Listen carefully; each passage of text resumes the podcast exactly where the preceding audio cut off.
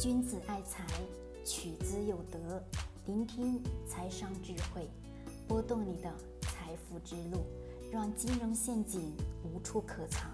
大家好，欢迎收听财德商学线上音频课。接下来有请贺老师的分享。好了各位，我们今天呢来聊聊商业模式当中可持续的一个很小的误区。但这个误区呢，很大一部分人会认为的是。整体的情况下都是对的，那么是什么呢？也就是我们通常的会对一家公司进行估值的时候，首先看的是什么？先去看看这个公司的商业模式是否是可持续性的，对吧？好，我们举一个简而易显的例子，我们对于酒、对于酱油，还有对于什么？对于格力的电器，还有对于。等等的一系列，我们对于这些产业是不是会给出来的估值要更高一些，对吗？整体上，整个市场上面，以及说我们自己在做公司的评估的情况下，也会认为的是这些都是可持续的商业模式，对还是不对？很显然是对的。那我再问你，关于地产、钢铁，还有关于建筑行业这当中，难道它的商业模式不是可持续的吗？显而易见的。他们也是可持续的，只是什么？只是它所生产出来的产品，干嘛？是在市场当中的这种存量会不断的增加。像咱们的格力电器，我问各位，是不是也会这个存量在持续不断的增加？格力电器的空调的质量的确很好。我问各位，你的家中你只有两套房子或者三套房子，都安装完了空调之后，你在三年后、四年后、五年后还会再一次的去安装吗？显然是不会全部的去换，而什么？而是只是简单的去更换这个某一个空调当中一个小的零件，坏了之后才会去更换，对吗？那么对于格力来说，它只是做了一个什么？做了一次性的这个销售完了之后，但不可能说还会有后续的连续的销售。那么这最后导致的原因是什么？是因为这个产品使用的寿命周期够长，而且这个空调它不可能说那么容易的坏，这个空调使用的时间周期存在，对吧？可能使用的四年五年，五年之后可能全部坏了，可能就需要重新的去更换新的。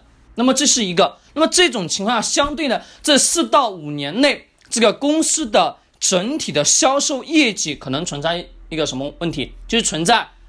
会缓慢的下跌，或者说出现什么出现不增长的情况。其实这是一个比较片面的例子。再举一个，我们拿房地产的市场来说，房地产市场整体的情况下，是不是它会跟我们人的购买力有很大的关系？就是我们大部分人现在中国普遍的存在是，老百姓手上的钱几乎全都是进到哪里？进到房地产市场。好，已经买了有房子了，手上的钱几乎是还了贷款，每个月呢手上一发工资就还了贷款。那么这种情况下，这个房子是存量，对不对？它一直是存在，你不可能说这个房子你住一年就不住了，对吧？也不可能说住一年这个房子就倒塌了。那么这当中存在的是房子的销售额的确非常的高，对吧？是不对？每年的销售额它的利润比非常高，但是我问各位。这个房子你是不是得要住七十年、八十年，对吗？你是住一辈子的，不是说一次性的产品。好，我们看一看一次性的产品是什么样的。刚刚讲的前面的酱油，酱油之后还有其他的等等的一系列，还有像咱们最典型的巴菲特一直在持在持有的什么可口可乐。我问各位，这些产品、这些商业模式是不是也是可持续的？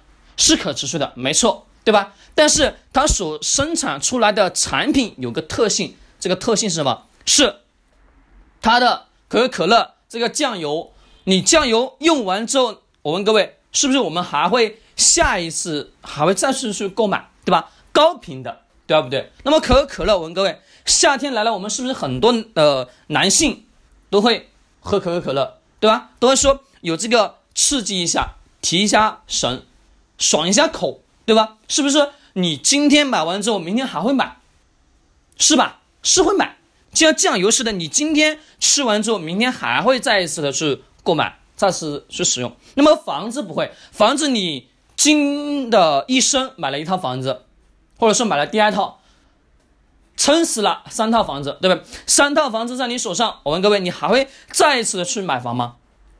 显而易见的，你不可能再一次去买房了，对吗？因为房子已经够住了，三套房子你还说你的家庭当中不够住吗？不可能的事情，对不对？除非你有几十大姑、几十大姨，但是这种情况几乎是不存在，对不？那么，所以我们在做企业的估值当中，在看一家公司的商业模式当中，可持续性的确非常重要，但是我们得要。具体的去分析公司所经营的产品，我们发现整个市场当中，对于这些快消品的企业的估值相对应干嘛会高很多？就像咱们的典型的什么茅台，那茅台前段时间突破了一千元，对吧？突破一千元的真正的原因是什么？市场不断的给这个公司的估值，就是认为的是。